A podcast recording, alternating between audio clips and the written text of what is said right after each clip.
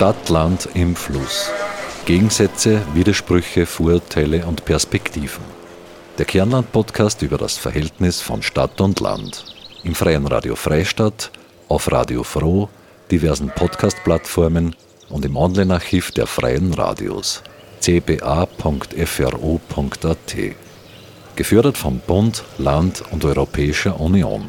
Liederregion Müllviertler Kirnland. Im Durchschnitt steht ein Auto 95 Prozent der Zeit, also 23 Stunden am Tag.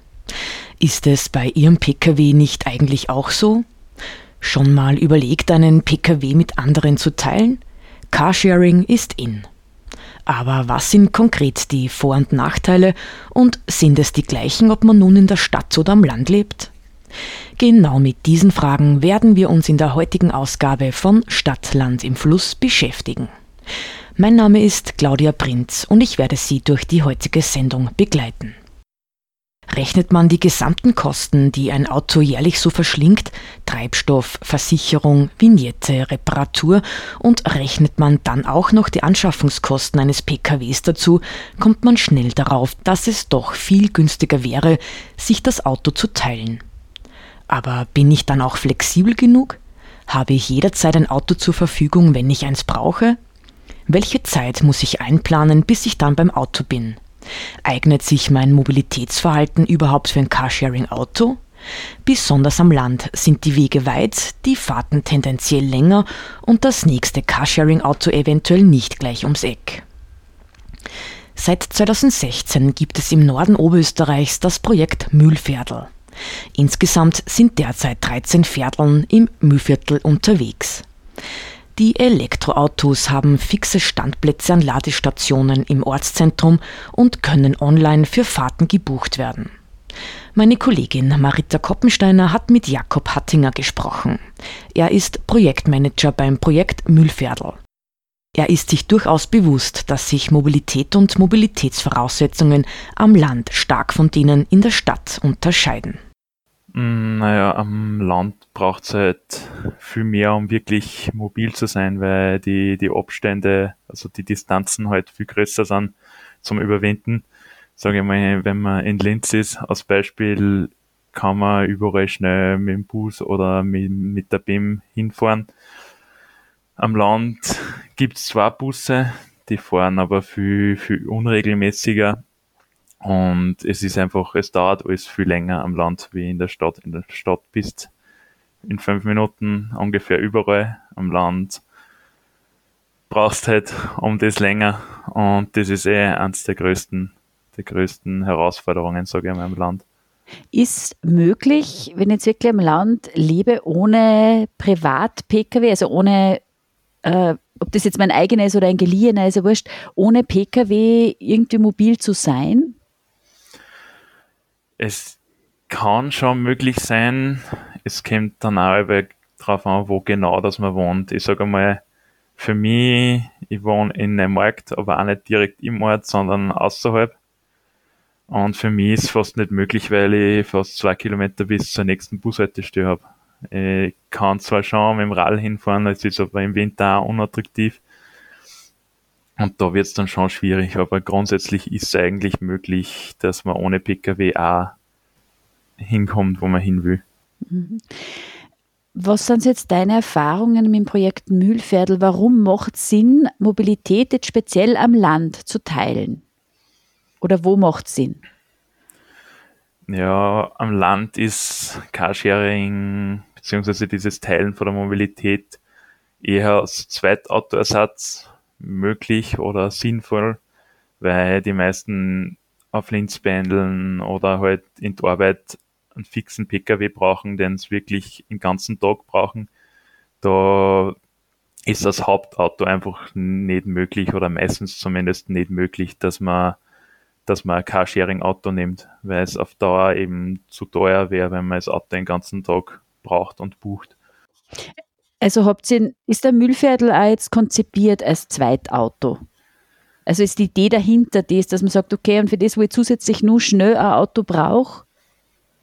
Ja, genau. Also wenn ich sage, man ist eine ganze Familie daheim, Vater, Mutter, Kind, sage ich mal, der einer von den Elternteilen ist arbeiten, das andere ist, der andere Elternteil ist vielleicht daheim und muss trotzdem schauen, dass man irgendwo hinkommt. Und wenn man da kein zweites Auto hat, ist dann auch oft schwierig. Allein für Einkäufe und sichere Fahrten oder das Kind irgendwo hinbringen oder vor der Schule holen. Für solche, für solche Fahrten ist es, ist der Müllviertel perfekt, sage ich mal. Es gibt schon Leute, die das in Müllviertel als Hauptauto nutzen, aber das ist nur ein ganz, ein ganz ein kleiner Teil. Also mehr so als, als Öffi-Ersatz für, für eher kürzere Fahrten, weil er ist ja so konzipiert, dass ich äh, für die Zeit, die ich das Auto habe, zahle und nicht für die Strecke, die ich fahre.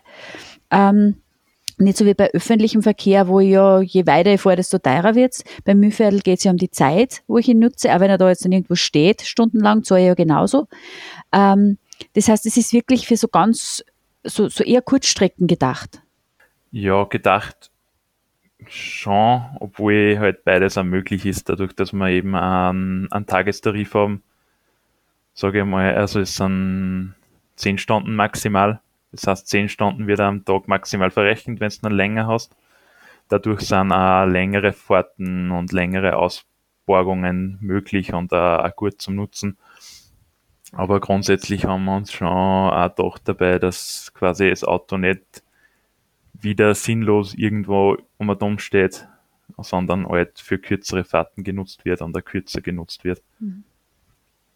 Es gibt ja so Carsharing-Modelle, wo Autos einfach dort abgestellt werden, wo man sie halt nicht mehr braucht. Man schaut dann auf die App, wo steht das nächste Auto. Das ist, macht ja wahrscheinlich mehr für große Städte Sinn. Ist das am Land eigentlich verwirklichbar in irgendeiner Weise oder wäre die Flotte dann so groß, dass man wieder sagt, das Auto steht die meiste Zeit? Ja, genau. Im Land wäre das nicht wirklich möglich, weil jeder dann das Auto dort abstellt, wo er halt gerade lustig ist. Und der nächste vielleicht überhaupt in dem Ort, wo er eigentlich das Fahrzeug haben möchte, gar kein Auto mehr stehen hat. Und da bräuchte man dann eben so eine große Flotte, dass das, dass das nicht mehr, nicht mehr sinnvoll wäre in der Stadt ist sowas super und klasse möglich und eine super Idee, aber am Land halt leider nicht umsetzbar. Mhm. Das heißt, da sind wir wieder bei dem, dass einfach alles zu weit auseinander ist. Das heißt, macht Carsharing dann eigentlich in der Stadt grundsätzlich dann doch mehr Sinn wie am Land? Mehr Sinn will ich jetzt nicht sagen, weil das Carsharing am Land auch sinnvoll ist, aber es ist halt in der Stadt leichter zum Umsetzen und leichter zum Nutzen wie, wie am Land.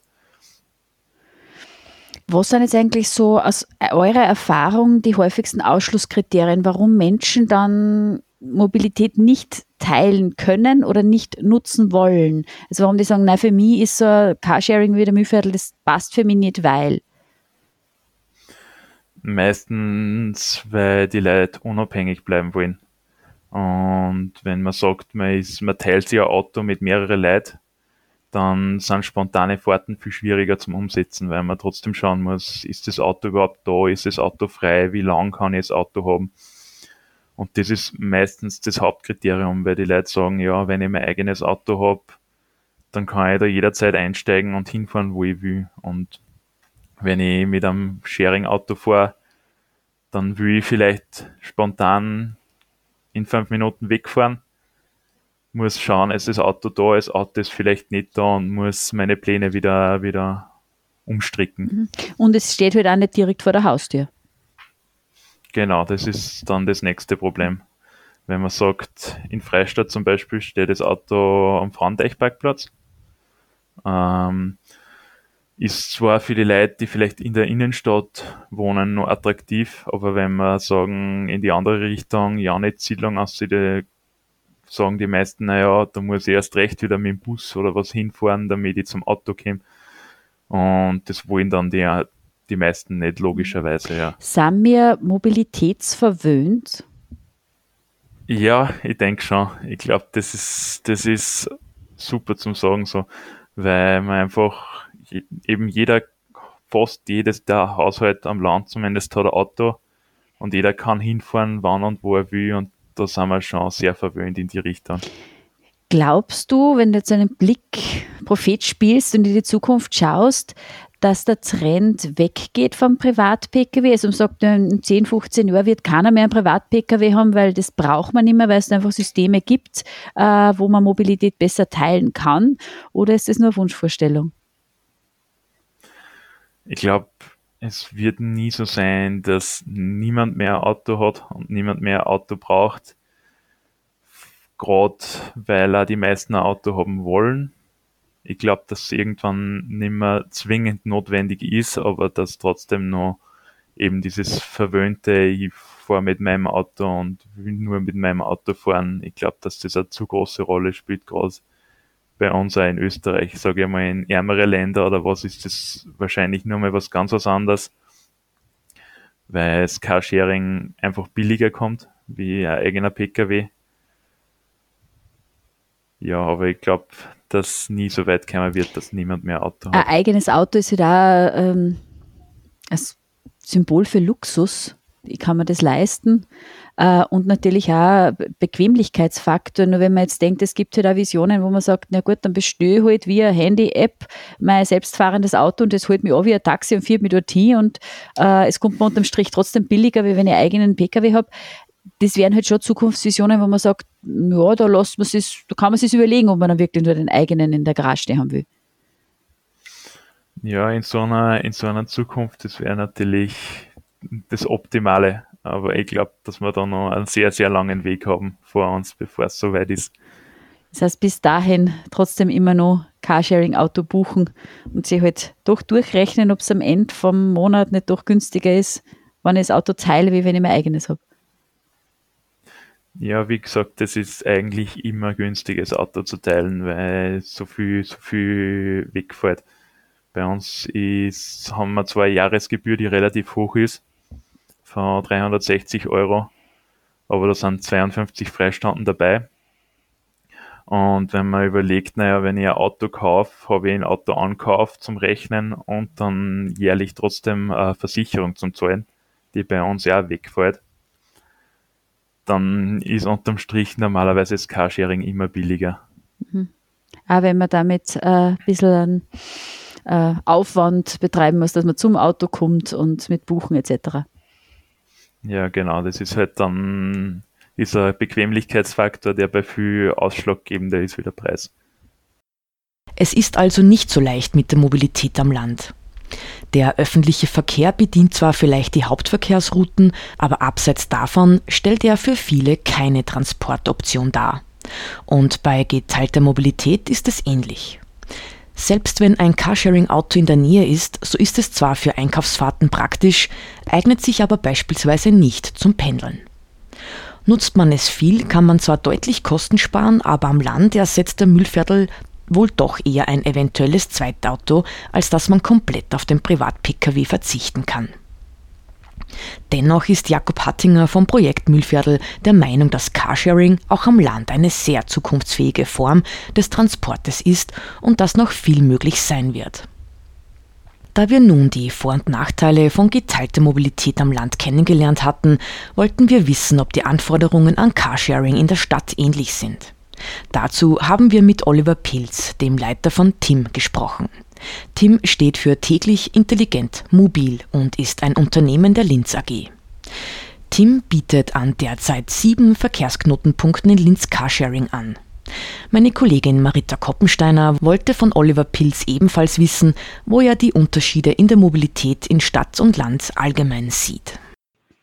Ähm, ich glaube, dass die, die Fahrtstrecken schon mal der Unterschied sind und auch das Angebot. Also wir sind ja von den Linz-Linien, wie wir vor eineinhalb Jahren mit Team gestartet sind, haben wir das ja immer, dieses Carsharing-System als Ergänzung zum öffentlichen Verkehr gesehen. Also wir sehen das nicht isoliert als ein Angebot des Carsharings, sondern das ist immer so eine Verschränkung mit dem öffentlichen Verkehr. Und da ist aus meiner Sicht schon mal der große Unterschied. Also wenn man sich das, den, äh, Liniennetzplan in Linz anschaut, also die öffentlichen Verkehrsmittel, auch in welchen Abständen da man eigentlich Möglichkeiten für Mobilität hat, auch wie dicht die Ballung ist, dann ist das öffentliche Verkehrsmittel ja schon mal extrem gut abgedeckt. Das heißt, ganz viele Fahrtstrecken sind einfach dort schon ähm, ja, abgedeckt mit, mit, mit öffentlichen Verkehrsmitteln. Und dahingehend haben wir Carsharing und die zusätzliche Mobilität tatsächlich als Ergänzung gesehen, um einfach Mobilitätsstrecken, die nicht ideal mit den Öffis abzubilden sind, abzubilden.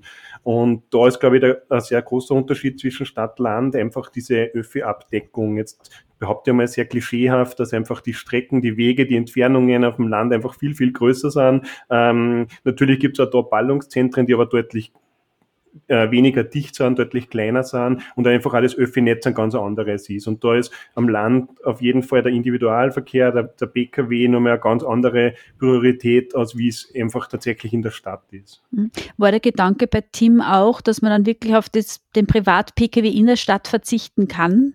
Dass dieser praktisch der Ersatz ist? Ganz genau, das ist eigentlich das Hauptthema, warum wir das gemacht haben. Also wir haben sich von den Linzlinien eben dazu entschlossen zu sagen, okay, wir wollen weg vom öffentlichen Verkehrsanbieter hin zum Mobilitätsanbieter und einfach ein so ein breites Angebot an Mobilität zu schaffen, damit eben genau, wie Sie das gesagt haben, der Individualverkehr, der Besitz des eigenen äh, PKWs einfach irgendwann einmal obsolet wird. So ist unsere Vision gewesen und es zeigt ja, dass das tatsächlich Fakt ist und dass die Leute so denken, einfach zu sagen, okay, wenn ich für die unterschiedlichsten Wege, ich rede jetzt klassisches Einkaufen, das ist, da brauchen wir uns nichts vormachen mit öffentlichen Verkehrsmitteln, teilweise unattraktiv. Wenn ich Dinge zum Tragen, schwer zum Schleppen habe, dann ist das einfach mit die Öffis nimmer schön. Und für solche Wege brauche ich ein Auto. Und wir haben schon gesehen, ganz viele unserer derzeitigen Kunden haben gesagt, na ja, grundsätzlich beispielsweise pendel die in die Arbeit eh immer mit die Öffis oder ich fahre mit dem Fahrradl, das passt super, aber ich brauche einfach ein Auto, weil die, die Einkaufsfahrt, die kann ich nicht ersetzen und ähm, Oma, am Wochenende irgendwie die Urgroßtante im Mühlviertel besuchen, da brauche ich dann auch ein Auto und dann habe ich sowieso eins und wenn ich das Auto habe, naja, dann fahre ich in die Arbeit doch auch mit dem Auto, weil ich habe es ja schon sowieso. Und da war einfach unsere Überlegung zu sagen, stellen wir das Angebot breit auf und machen dann tatsächlich so diese Alternative zum Privat-Pkw. Und unser erster Ansatz war zu sagen, wir haben immer so in der Vision gehabt, zumindest das Zweitauto, dieses klassische, das Zweitauto, das steht extrem viel herum. Ganz viele Familien nutzen das dann tatsächlich wirklich nur mehr als die Ergänzung zur Ergänzung und für viele Wege. Tatsächlich sehen wir aber, dass äh, über 60 Prozent unserer Kunden auf das Erstauto verzichten. Also tatsächlich sagen, das war jetzt nur so diese, diese Lücke oder die nur geschlossen werden muss, das Angebot, das nur gefehlt hat und jetzt reicht mir der Gesamtmobilitätsmix, den es in der Stadt gibt, um tatsächlich auf mein Auto zu verzichten. Weil ich ja die Möglichkeit habe, auch einmal äh, das Kfz zu nutzen, um mal aus der Stadt auch hinauszufahren. Das heißt, für die wenigen Fahrten, die ich habe, vielleicht woanders hin oder eben für Einkaufsfahrten. Ich meine, in der Stadt ist einfach ein großes Problem auch noch die Parkflächen, die doch sehr beschränkt sind. Das ist ein Problem, das du am Land praktisch nicht hast, weil du parkst eh vom Haus oder auf der Straße, da muss ich nicht, äh, weiß ich nicht, einen halben Kilometer fahren, bis ich einen Parkplatz gefunden habe. Ist das für viel Argument? Absolut korrekt, genau. Also für, für den individuellen, für die, äh, für die unsere Kunden ist es ein Problem. Für uns ist es natürlich eine Chance eher zu sagen, der Parkdruck in Linz ist natürlich extrem hoch. Das heißt, das ist gerade in der Innenstadt und das merkt man auch. Da geht es einerseits einmal schon um die Parkplätze, die überhaupt zur Verfügung stehen. Dann sind sie auch mit Kosten verbunden, die teilweise wirklich extrem sind. Also da gibt es für manche, ich kenne Personen, die wohnen billiger, also wie teilweise in der Innenstadt Parkfläche kostet kostet. Also das ist auch ein finanzielles Thema, das es gibt. Und, und das ist natürlich auch ein großer Grund zu sagen, ich, ich möchte eigentlich gar nicht so viel ausgeben für mein Auto. Da reden wir gar nicht, bei der Parkfläche reden wir noch gar nicht vom Auto, sondern einmal nur vom Stellplatz fürs Auto, mit dem ich beispielsweise mit einem Teamfahrzeug schon extrem viel fahren kann. Da habe ich einmal, reden wir, habe ich einmal nur die, die Stellfläche quasi abgedeckt, jetzt preislich. Und jene, die gar keine Möglichkeit haben, sich einen Parkplatz zu nehmen, da ist dann auch der emotionale Part, also dieses Parkplatz suchen am Abend nach einem anstrengenden Arbeitstag oder gerade nach einem Einkauf, ich habe das Auto voll und park dann aber vier Siedlungen weiter von meiner Wohnung und weg und kann es erst wieder tragen. Also solche Themen gibt es dann einfach, wo, wo natürlich auch ein großes Argument für Carsharing ist. Die Carsharing-Autos haben einen fixen Parkplatz, sie haben einen fixen Standort, das heißt, die haben ihren Park äh, Fläche und ich brauche mir darüber keine Gedanken machen. Hm. Ich meine, ein Kritikpunkt bei Carsharing ist ja immer, ich bin nicht so spontan, ich muss das im Vorhinein buchen, ich habe immer nur das Risiko, dass kein Fahrzeug zur Verfügung steht. Äh, wie geht ihr mit dem um? Ist absolut ein Thema, genau, das wir einfach probieren oder wo wir uns sehr viele Gedanken gemacht haben, um dem einfach auch entgegenzuwirken und dem entgegenzusteuern. Also wir sind extrem flexibel. Wir bieten alle unsere Kunden eine Buchungsplattform. Da hat er einen Zugang. Das kann er quasi als Webanwendung, aber auch als mobile Anwendung verwenden und er kann bis zu einer Minute vorher das Fahrzeug buchen. Das heißt, er kann entweder direkt, wenn er nur vom Auto steht, je nach Verfügbarkeit das buchen oder bis zu 30 Tage davor. Das heißt, was natürlich nicht wegzuargumentieren ist, ist, es braucht so ein bisschen eine Plan Planung. Wenn ich garantiert ein Auto will, dann muss ich mir es halt planen. Das ist nicht so, dass fix in meiner Garage steht. Grundsätzlich schauen wir aber schon, dass wir die Verfügbarkeit hochhalten. Das ist ja immer so ein, ein Balanceakt. Einerseits wollen wir natürlich, dass unsere Autos gefahren werden und unterwegs sind mit den Kunden. Andererseits wollen wir natürlich auch die Verfügbarkeit. Da lernen wir auch gerade dazu, wo es es braucht. Wir haben auch unsere Mobilitätsknoten so ausgestattet, dass wir sie ähm, quasi modular erweitern können, dass wir überall Autos hinzugeben können oder eben auch abziehen können, wenn wir es nicht brauchen. Und dahingehend sagen wir dem Kunden, du bist natürlich vielleicht nicht komplett so frei, wie wenn du einfach in deine eigene, äh, zu deinem eigenen Parkplatz, in deine eigene Garage gehst, aber du bist eigentlich so gut wie frei, weil du schaust auf der Buchungsplattform, du siehst, äh, welche Autos sind verfügbar. Unsere Kunden können immer alle Autos an allen Mobilitätsknoten ausborgen. Das heißt, ist halt bei dem einen kein Auto mehr frei, kann ich mir es auch am nächsten noch ähm, ausborgen. Wir haben beispielsweise an allen unseren Mobilitätsknoten Fahrradständer und solche Dinge, dass ich auch sagen kann, okay, vielleicht ist jetzt für den, zum nächsten oder zum übernächsten Mobilitätsknoten Anreise von fünf Minuten mit dem Fahrrad, aber dann stößt ab und kann von dort fahren. Und das ist einfach so dieser Balanceakt, wo wir schon merken, unsere Kunden, das ist, das ist ein geringer Schmerz, Schmerz im Gegensatz zu den Vorteilen. Hm. Es gibt ja Carsharing-Modelle, wie zum Beispiel in Wien, wo Autos einfach dort abgestellt werden, wo man sie nicht mehr braucht und man schaut halt dann auf seine App, wo ist das nächste Auto, geht dann dorthin. Ähm, geht das erst ab einer bestimmten Stadt oder ab einer bestimmten Flottengröße, dass ich solche Modelle umsetze? Oder wie war da euch Überlegung, dass ihr sagt, ihr habt fixe Knotenpunkte? Ähm, also gehen, ist immer so die Frage. Also wir haben sie bewusst dazu entschieden, weil wir das einfach nicht wollten. Also wie ich es vorher eingangs erwähnt habe, wollten wir immer als Ergänzung zum öffentlichen Verkehr Dinge aus, äh, anbieten. Und für uns ist als Ergänzung einfach nicht den Pendelverkehr zu unterstützen. Dieses Free Floating, das Sie ansprechen, also ich fahre von A nach B und stehe dort wieder ab, nährt genau das. Es stehen dann quasi mit unser, die Leute mit unseren Autos in der Früh im Stau, weil sie in die Arbeit fahren. Und das ist nicht das, was wir wollten, sondern wir wollten bewusst zu sagen, wir bieten eine Ergänzung zum öffentlichen Verkehr und wir merken, diese Ergänzungsfahrten, die es zum öffentlichen Verkehr braucht, das sind keine A nach B Fahrten, sondern es sind tatsächlich sowas wie eine Besorgungsfahrt, die ist ja immer A, B, A, also quasi wieder zurück. Die muss ja den Einkauf wieder zurückfahren. Oder diese Besuchfahrten. Also wir haben beispielsweise so eine Wochenendpauschale, die gut genutzt wird, wo die, wo die Personen einfach jetzt während der aktuellen Zeit ein bisschen schwieriger, aber grundsätzlich einfach diese Wochenendbesuche, Wochenendausflüge machen oder einmal so einen Tagesausflug machen. Auch da möchte ich wieder zurück nach Hause und nicht dort bleiben. Und deshalb haben uns wir bewusst dazu entschieden, das nicht free-floating-mäßig zu machen, sondern stationär, um einfach tatsächlich auch ähm, diese Alternative zu schaffen. Und diesen Pendelverkehr, den ich eben einfach mit A nach B mache, den können wir in Linz, so sehen wir das, extrem gut mit den Öffis abbilden. Mhm. Was ist so eure Erfahrung noch der größte, das größte Ausschlusskriterium, warum Menschen äh, geteilte Mobilität nicht nutzen können oder nicht nutzen wollen? Also eines der wichtigsten Faktoren, das wir sehen, ist, der Mobilitätsknoten muss in der Nähe von mir sein, also von meinem Wohnort sein. Das heißt, in der Nähe, wir haben das jetzt einmal so bemessen, dass es ungefähr 400 Meter Radius sind. Wir merken derzeit, dass die Leute immer mehr bereit wären, auch weiter anzureisen, aber es geht trotzdem nur, wir sprechen trotzdem immer nur von 15 Minuten Anreise zum Mobilitätsknoten, ansonsten wird es einfach unattraktiv. Das ist einmal so das erste große Thema. Wenn ich den Mobilitätsknoten in meiner Nähe habe, dann ist es andererseits schon auch nochmal das Thema, ja, wie flexibel bin ich? Also diese diese Angst davor zu sagen, ja, mein Auto habe ich jetzt immer, wenn ich es brauche und auch wenn ich es kurzfristig brauche. Dahingehend habe ich eh schon erwähnt, probieren wir auch entgegenzuwirken und die die Flexibilität und die Verfügbarkeit hochzuhalten. Da können wir bei vielen Kunden einfach mh, dagegen wirken.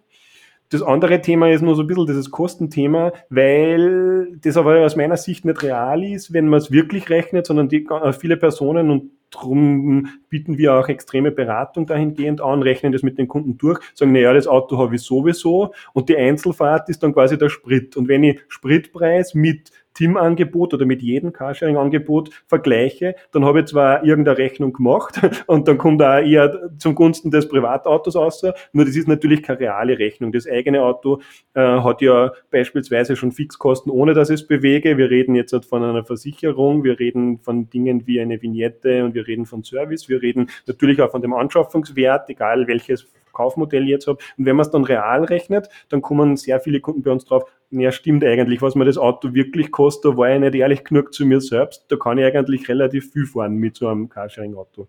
Das sind so die Hauptthemen. Und dann muss man natürlich auch sagen, dieses Sharing Konzept passt nicht für jeden einfach auch. Also viele sehen auch das Privatauto als sowas wie die erweiterte Wohnfläche, aber ein Ort, den ich mir einrichte, so wie ich das gerne hätte. Da liegt irgendwie immer meine Kaugummipackung und mein Sonnenbrühen und was auch immer in meinem Auto drinnen und, und das will ich einfach nicht scheren. Das ist natürlich auch ganz in Ordnung, wenn wer so denkt. Also das heißt, das ist auf keinen Fall ein Angebot, das halt für jeden passt. Hm. Sie haben jetzt eben angesprochen, diese, diesen Luxusfaktor Auto und auch diesen Anreiseweg äh, zum Verkehrsknotenpunkt. Sind wir in unserer Gesellschaft mobilitätsverwöhnt? Das ist eine gute Frage. Wahrscheinlich schon, ja. Also sicher. Wir nehmen ja den Luxus. Also so ein Auto, wenn man das real rechnet, dann, da gibt es die unterschiedlichsten Berechnungen, aber wenn man jetzt mal so Vergleichsautos nimmt, die, die wir haben, dann kann man da von zwischen 6.000 und 8.000 Euro im Jahr rechnen für so ein Auto, wie wir das berechnen. Das ist ja schon eigentlich was. Das muss man sich erst einmal leisten können und wollen. Ich behaupte jetzt einfach einmal, nämlich von mir selbst, dass ich bei anderen Anschaffungen da eigentlich deutlich mehr nachrechne, als wie jetzt beispielsweise bei dem. Also von dem her ist die Verwöhnung sicher ein Faktor. Faktor, ja. Ähm, wir merken aber auch, wenn man von dem Thema Luxus spricht, dass dieser, dieser Statussymbol Auto und wir haben es versus dem ich möchte mich eigentlich gar nicht um ein Auto kümmern und für mich ist es auch Luxus, wenn ich eben nicht selber zur Werkstatt fahren muss, wenn ich mich nicht darum kümmern muss, welche Reifen da gerade drauf sind, welche äh, Vignetten da gerade drauf ist, bei, mit unseren E-Autos muss ich auch nicht tanken in dem Sinn, sondern die sind ja vollgeladen. Das heißt, das sind lauter Dinge, die umgekehrt auch als Luxus wahrgenommen werden und wo wir schon merken, dass unsere Kunden nicht nur das als Luxus den Besitz sehen und das ist Statussymbol. Ich merke schon in den vielen Gesprächen, die wir haben, dass da einen Wandel gibt und dass auch oft nicht besitzen Luxus ist und dass der Umdenken auf jeden Fall passiert. So, ich muss mich um nichts kümmern und wenn ich es brauche, dann fahre ich und mache meine Besorgung und dann störe ich wieder zurück und jetzt übertrieben gesagt hinter mir die Sinnflut, aber irgendwie wer die richtigen Winterreifen drauf tut, ist mir nicht mehr so wichtig. Und das ist ja auch eine Form von Luxus. Mhm. Wenn Sie jetzt äh, Prophet spielen könnten, also für äh, sehr ländliche Regionen ist es sehr schwierig, da wirklich ein flächendeckendes Netz an, an Verkehrsmitteln zur Verfügung stellen. Aber in der Stadt äh, wäre es möglich, dass man in der Zukunft in der Stadt weitgehend wegkommt vom Privat-Pkw? Wir probieren es zumindest, ja. Jetzt, äh, wie kurzfristig das ist, das muss man schon sagen, das ist also zu 100 Prozent ist es schwierig, weil auch wir jetzt mit allen diesen Mobilitätsformen, die wir haben, natürlich keine 100 Prozent Lösung finden. Ich spreche jetzt beispielsweise wieder, nicht jeder Linzer hat auch den Arbeitsplatz in Linz. Bei längerem Pendeln beispielsweise oder bei anderen Bedarf von, von, von alleine vom Arbeitgeber her brauche ich vielleicht schon mehr Auto, weil, weil es nicht mehr geht und weil ich das täglich brauche. Ähm, das heißt, zu 100 Prozent eine Lösung haben wir nicht, aber wir werden, glaube ich, schon immer mehr und das merken wir auch, zumindest für viele eine Lösung bringen. Also ich glaube nicht, dass, dass wir jetzt in den nächsten Tagen und Wochen autofrei werden, aber wir werden sicher einen Beitrag dazu leisten und da merkt man schon auch ein Umdenken. Gerade jetzt in der Innenstadt und so weiter ist das Auto und das wird eben immer mehr, so fast schon ein bisschen so dieser, dieser ungewollte Luxus quasi. Oliver Pilz war das, Leiter von Tim, der Carsharing-Plattform in Linz. Für ihn ist Carsharing die perfekte Ergänzung zum bereits bestehenden Mobilitätsangebot. Zum einen ist der öffentliche Verkehr in der Stadt viel lückenloser ausgebaut als am Land, zum anderen ist der Weg zur nächsten Carsharing-Station viel kürzer und ein Standort kann relativ bequem von vielen tausenden Menschen genutzt werden, während die Wege am Land viel weiter sind. Oliver Pilz betont aber auch, dass Carsharing eine bewusste Entscheidung ist, die sich Nutzer und Nutzerinnen gut überlegen. Ob es nun nur den Zweitwagen ersetzt, die private, mühsame städtische Parkplatzsuche obsolet macht oder wirklich ein zusätzliches Mobilitätsangebot über die Stadtgrenzen hinaus darstellt, kommt auf die Ansprüche der Nutzerinnen und Nutzer an. Zukunftsfähig ist Carsharing für Oliver Pilz genauso wie für Jakob Hattinger vom Projekt Müllviertel allemal. Ob wir dazu unser Mobilitätsverhalten verändern müssen und ob Carsharing so ausgebaut werden kann, dass es für immer mehr Menschen attraktiv wird, werden die nächsten Jahre zeigen.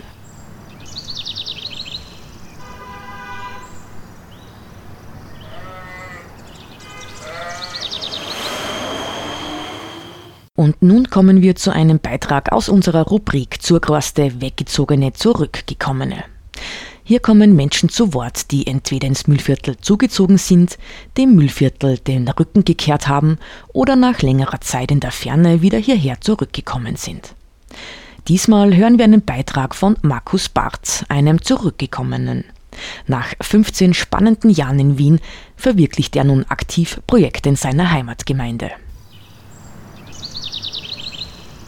Zurückwaste, Weggezogene, Zurückgekommene.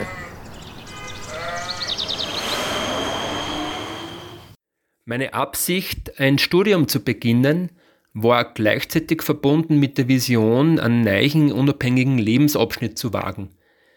Der Weg hat mich dann weg von Neumarkt nach Wien geführt, an die Universität für Bodenkultur. Es war unglaublich geniale Zeit mit vielen neuen Themen und neuen Freunden. Ich habe mich recht schnell eingefunden im Stadtleben, habe mir ein feines Umfeld dort geschaffen. Und auch wenn die Stadt das Image der Anonymität hat, ist es mir gelungen, in vielen Bereichen anzudocken und mitzugestalten. In 15 Jahren Wien ist die Stadt zu meinem Lebensmittelpunkt geworden und das Fahrrad war mein tägliches Hauptverkehrsmittel. Parallel zum Studium habe ich in den verschiedensten Bereichen gearbeitet und auch dabei spannende Menschen und Betätigungsfelder kennengelernt. Eine private Veränderung hat mir aber dann dazu bewogen, recht schnell Wien den Rücken zu kehren und zurück aufs Land zu gehen. Vermutlich wäre ich in der Stadt geblieben, wäre meine Sehnsucht nach mehr Luft, Natur und Kontakt zur Erde nicht so groß gewesen. Die Verbindung zu vielen Freunden ist geblieben, die Liebe zu Wien auch. Der große Unterschied Stadt-Land ist für mich, in der Stadt gibt es unzählige Möglichkeiten, man muss sich nur auftun und sie erfinden. Am Land muss man sich vieles selber schaffen, so konnte ich mittlerweile an einigen spannenden Projekten in Neumarkt teilhaben und sie mitentwickeln. Dem Otello Neumarkt, dem Coworking Space, der Food Coop Genussverteiler Neumarkt, einem eigenen Gemüsefeldprojekt und so weiter. Genau das macht das Leben am Land für mich spannend. Es braucht viel mehr Eigeninitiative, dafür ist aber auch mehr unmittelbare Mitgestaltung möglich. Markus Barth, ein Zurückgekommener, der sich sowohl in der Stadt als auch am Land verwirklichen kann. Und damit sind wir am Ende unserer heutigen Ausgabe von Stadt, Land im Fluss angekommen. Herzlichen Dank fürs Zuhören, sagt Claudia Prinz. Redaktion Marita Koppensteiner, Martin Lasinger und Claudia Prinz. Stadt, Land im Fluss. Gegensätze, Widersprüche, Vorurteile und Perspektiven. Der Kernland-Podcast über das Verhältnis von Stadt und Land. Im Freien Radio Freistadt, auf Radio Froh, diversen Podcast-Plattformen und im Online-Archiv der Freien Radios cba.fro.at. Gefördert vom Bund, Land und Europäischer Union. Liederregion Müllviertler Kernland.